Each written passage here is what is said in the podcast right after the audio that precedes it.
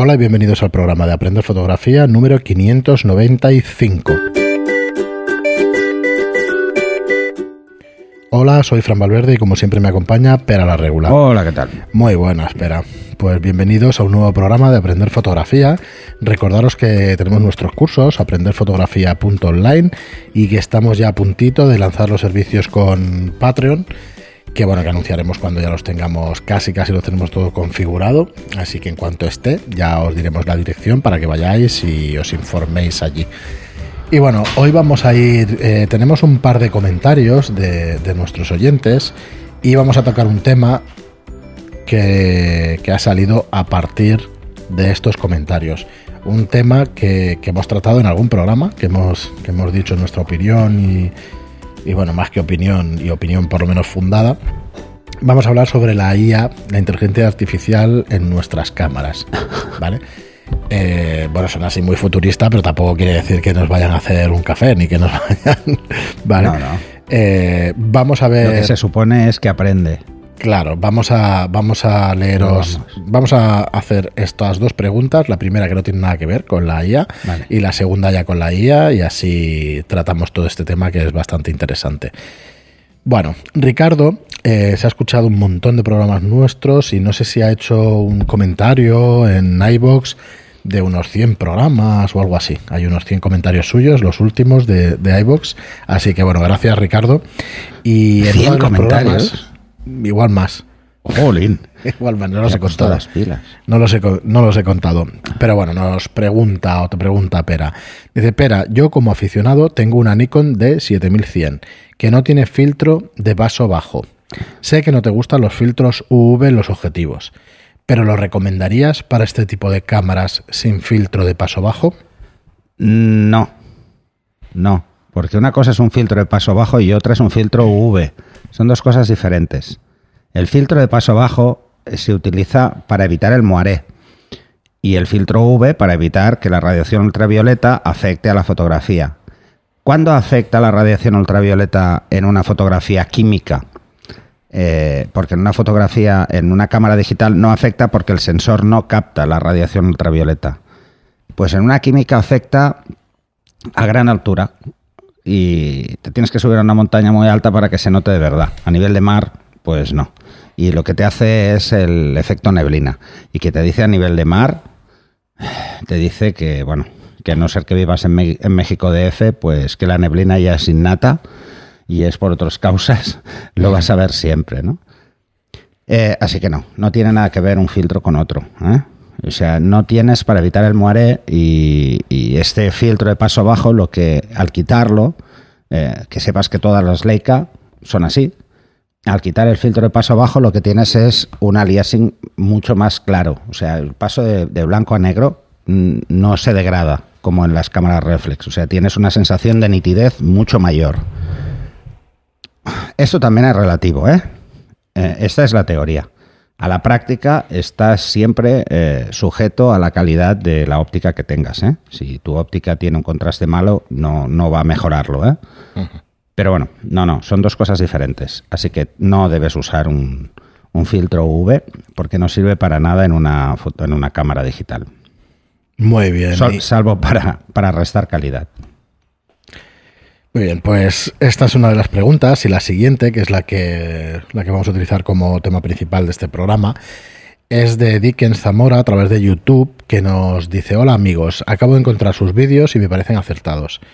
Del presente tema, presiento que en un futuro la, la inteligencia artificial será capaz de sugerir al usuario los encuadres y que además la comodidad y descanso de aprendizaje, acuñado con el marketing, terminarán con la libertad de aprender y practicar la fotografía. Saludos. Bueno, eh, bueno, a ver, no creo que. Eh, hace que, que, acabé en la facultad ya muchos años y llevo escuchando sobre la IA desde que empecé. Eh, o sea, ya se hablaba de IA en los 70, o sea que. A ver, para empezar y puntualizar. ¿Qué entendemos por IA? varias cosas. La inteligencia artificial a ver, eh, eh, artificiales, inteligente, estamos todavía muy lejos, ¿eh?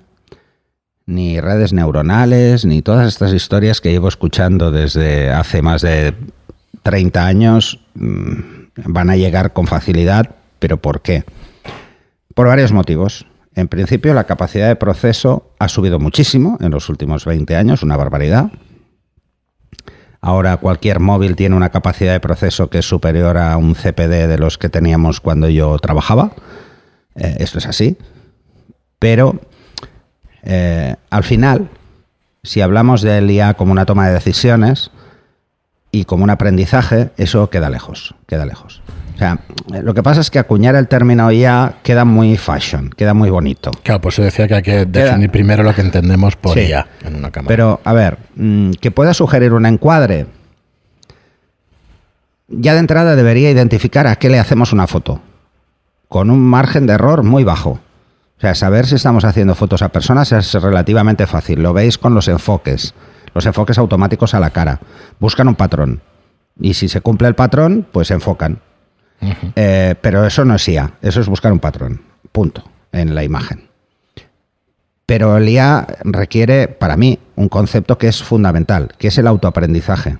Es que aprenda la cámara realmente a ver cómo nosotros hacemos las fotografías o cómo nos gusta hacerlas. Si hace eso, nunca va a hacer el trabajo por nosotros, porque al final lo que está haciendo es facilitar lo que nosotros ya queremos hacer, pero porque ya se lo hemos enseñado a la cámara. Claro, es que lo primero que tiene que hacer es leernos la mente, lo cual es un poco complicado. Eso es un poco complicado, ¿vale? Pero sí que puede aprender de lo que va haciendo fotos. Y luego tener una serie de patrones más o menos definido en cuanto a composición. Mm, A ver, hay un pequeño problema. Eh, ¿Qué te va a decir? ¿Que bajes un poco más la cámara porque el encuadre no está bien? Claro, pero tú Él no puede cambiar la cámara de sitio.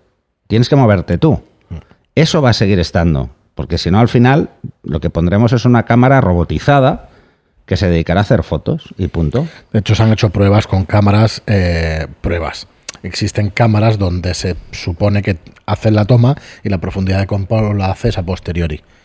Y bueno, no, pero esto, esto lo que hace, esto lo que hace la cámara Bueno, es por una de las cosas que dispara puedes- varias fotos en diferente plano. Claro. Entonces puede jugar con la profundidad.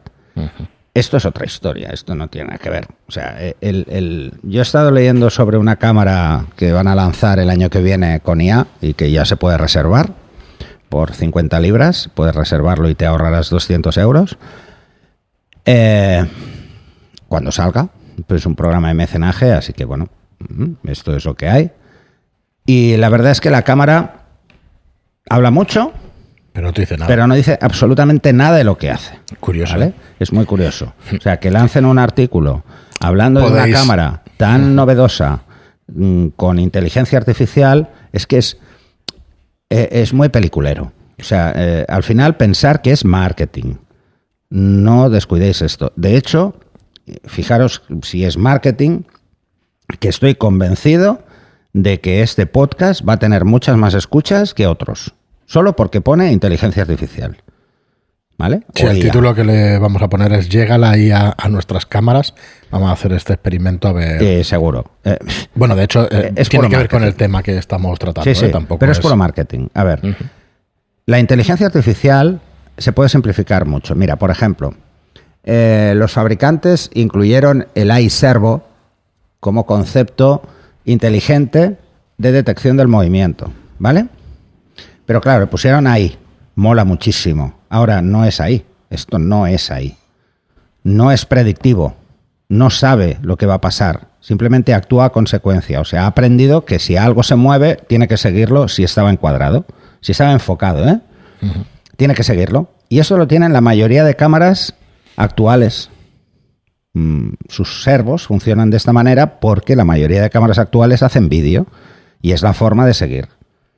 Vale, eh, pero esto no es IA, para empezar. No lo es. Entonces, eh, debería aprender sobre el tipo de fotografías que hacemos y debería tener la posibilidad yo de enseñarle cosas específicas. ¿Vale? Eh, ningún sistema de inteligencia artificial se, mm, se alimenta solo. Necesita una intervención externa. Eh, ¿Qué podría hacer la cámara? Mira, a mí para- una cámara para que sea realmente inteligencia artificial para mí tendría que ser capaz de evaluar las fotografías que se están subiendo a Internet por parte de todos los usuarios y llegar a patrones. Patrones por el éxito que tienen esas fotografías. Por ejemplo, o coger, eh, Bueno, o coger y ser capaz de, eh, ya, de algo muy simple, de entender la temperatura de color, cosa que no hace ninguna cámara bien. ¿Por qué? Porque no es fácil, no es algo sencillo, no es un problema de proceso. Es un problema de que es muy sutil. De interpretación. Y es la interpretación en función del motivo. Eh, a ver, la cámara no sabe si la camiseta que lleva es blanca o es amarilla. No lo sabe. Y si no lo sabe, es imposible que, que lo pueda averiguar. ¿Por qué no lo sabe? Porque depende de la temperatura de color. Si está correcta o si está incorrecta. Entonces, fijaros qué tonterías, ¿eh? Y luego la exposición. O sea, la exposición es relativamente sencilla obtenerla. Todos los móviles hacen una aproximación bastante buena. Pero ¿saben realmente lo que estamos haciendo? No. Pues esto es más de lo mismo. Eh, está muy bien, ¿eh? Que intenten adelantar en estas cosas, pero... mm, No, ya te digo yo sabe, que además de- he visto la cámara y por el tamaño que tiene, eh, sería todo procesador, ¿eh? A ver, lo que parece es que es una cámara, o sea, que es un, es un gadget, mejor dicho. Es un gadget. Que lo que hace es eh, acoplarse por wifi o por Bluetooth. eh, por Puedes Bluetooth, controlarla desde un móvil. Correcto. Y poco más. Os diría que poco más. Entonces, esto lo hacen todas las cámaras características- actuales. Claro, es que no hay características aquí de lo que hace, no hay absolutamente nada. Únicamente hay frases como tu próxima cámara es una computadora. Mm, Bueno, es una cámara, la cámara se llama Alice Cámara. No hay ninguna cámara digital que no lo sea, para empezar. Porque todas tienen claro. procesador. Por eso digo que, Entonces, que suena ¿dónde más está, a, f- a ¿Dónde está la diferencia entre una computadora o un ordenador y una cámara? Si hoy en día no hay nada, hasta la cafetera lleva un chip. Hay otra frase como las cámaras han carecido seriamente de innovación significativa durante los últimos 10 años. Creemos que hace falta un dispositivo óptico más adecuado para la próxima década. Claro, este lo o, dice- es, o es computacional o es óptico, pero bueno. Este lo dice el comercial, el que está Correcto. presentando el producto. ¿Qué va a decir? ¿Que su cámara no es una novedad? Pues no. A ver, eh, hay, hay que dejar claro cosas, ¿vale? Eh, en, en ese sentido. A nivel óptico, mm, no va a poder hacer gran cosa, porque va a depender de una óptica. Esto es así, pero es de perogrullo. O sea, ¿a nivel de qué? No lo explican. Es que no lo explican. No, aquí lo que, lo que yo supongo, y bueno, estamos aquí inventándonos un poco lo que va a hacer, pero te dice frases como que eleva el aprendizaje automático y supera los límites de lo que puede hacer una cámara. Vale, lo que Pero- está hablando es de la exposición. Correcto, Punto. no, te dice un diseño integrado de teléfono inteligente sencillo de operar, a través de una aplicación móvil habilitada para compartir contenido instantáneamente y mejorar el flujo de trabajo y el postproceso. Postprocesamiento. A ver, lo que va a hacer es meterle filtro de Instagram y que las puedas subir a tus cuentas y redes sociales y tal. Cosa que ya se puede hacer con, con otras. con según qué software y con. Así bueno, que. eh, bueno, la están vendiendo como una cámara eh, que puede ser interesante para gente que hace prensa igual, ¿no? Por No la inmediatez. Pero es que hoy en día la inmediatez eh, la tienes con cualquier, con cualquier cámara conectada a un móvil. O sea, esa inmediatez eh, ya está, ya existe, no, no es un problema. Las cámaras actuales casi todas ya tienen wifi. O sea que enviar las fotos mientras vas disparando es la cosa más tonta que hay. Eh, el procesamiento, cuando lo vea te lo diré. Porque Sí, me gustaría es que- ver eso. ¿Qué hace con una foto? Por defecto, así. Oye, inteligente, retócala. a ver, para empezar, eh, lo que va a hacer. Hay un comentario en esta Per- noticia. perdonar que sea tan, tan Sí, incrédulo y tan... sí, sí. Eh, Hay un comentario que está muy bien tirado que, que dice que al final las cámaras con Android fracasan no por otra cosa, sino por ausencia de compatibilidad con bayonetas o funcionalidad- funcionalidades limitadas. Más que funcionalidades limitadas pasa eso. Tú tienes unas ópticas y tienes ya, bueno, llevamos 600 programas repasando ópticas y todo lo que tenga que ver con la fotografía pues comprarte una cámara con un sistema nuevo, reflex, que tengas que comprarte los objetivos, pues primero a ver qué calidades ópticas da. Eh. O sea, o sea, bueno, al final es un conjunto de cosas que va a ser muy complicado Esto que es esto para el nada. eh, gadgetero, el que se compra Correcto. todo lo que sale. Sí, sí, que no tiene por qué ser malo. Yo, No, no, y, y seguro que lo disfrutará un huevo. Sí. ¿Vale? Eh, pero esto es para la gente que le gusta pues, ir a todas las novedades de una forma sistemática. Eh, si lo vemos desde la visión de la fotografía, mm, difícilmente se adapte a cosas que necesitaremos. Esto es así. O, o por lo que decías tú, a nivel óptico, o bien porque el mercado está muy trillado. Y además, la mayoría de, de- de aficionados a la fotografía lo que les gusta de la fotografía es mejorar. Es el aprendizaje, es parte del crecimiento a nivel fotográfico. Si la cámara tomase decisiones por ti, pues ya lo hace un móvil. Esto no tiene mucho sentido. Para mí, ¿eh? Y esto, bueno, pues llamarle ella es como decir super mega fashion. O sea, es ponerle un calificativo que, que, sí, que bueno, que porque tenga un chip dedicado al procesamiento de imagen o que tenga algunos patrones de medición mucho más avanzados, pues vale, pues me parece muy bien. Pero Sí, el pero que que quiere hacer final- fotos sabe lo que quiere hacer. El Claro, problema es que técnicamente igual no dices- llega. Claro, o se lo dices a la cámara o no vas a ver que quieres hacer un, un contraluz, no un contraste, un contraluz. Lo tendrás que decir a la cámara, pues quiero hacer un contraluz. Venga. No, le dirás a la cámara, quiero una foto chula. y que Claro, se es busque que, la ¿qué vida. le dices, no? Que se vea el sujeto con un contraluz o que no se vea el sujeto con un contraluz. Mm, Pues eso, al final lo que le vas a decir es a dónde medir y ya está, ¿no? Pero es lo Pero mismo bueno. que haces ahora. Correcto, lo que pasa es que bueno, se lo dirás con El- tus el propias otro día palabras. es- Oye Siri, que quiero esta foto y el sujeto que no esté bien expuesto. El otro día esté hice... negro y el, fondo Sí. bien, y el fondo bien expuesto, ya está. Puede El ser, otro puede día ser. hice una, una pregunta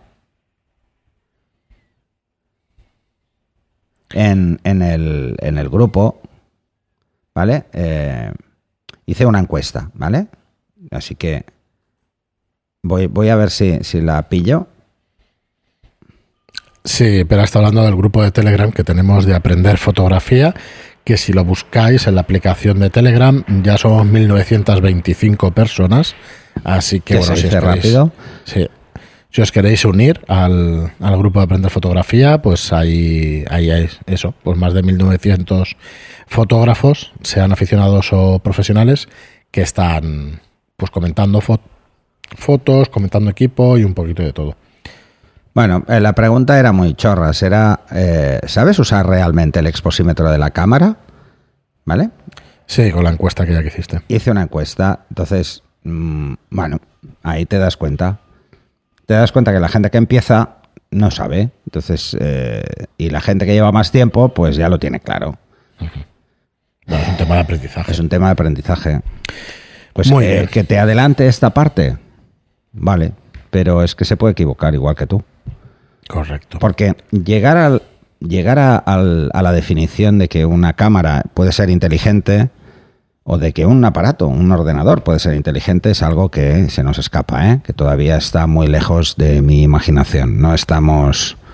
Asimov mm, se adelantó mucho, Sí, sí, más de lo que él creía. Muy bien, Pera, pues hasta aquí el programa de hoy. Muchísimas gracias a todos. Bueno, esto a ver si nos trae comentarios porque es un tema bastante Sí, recurrente sí, sí, y que, me- es interesante. vengan aquí los, los valedores de la IA.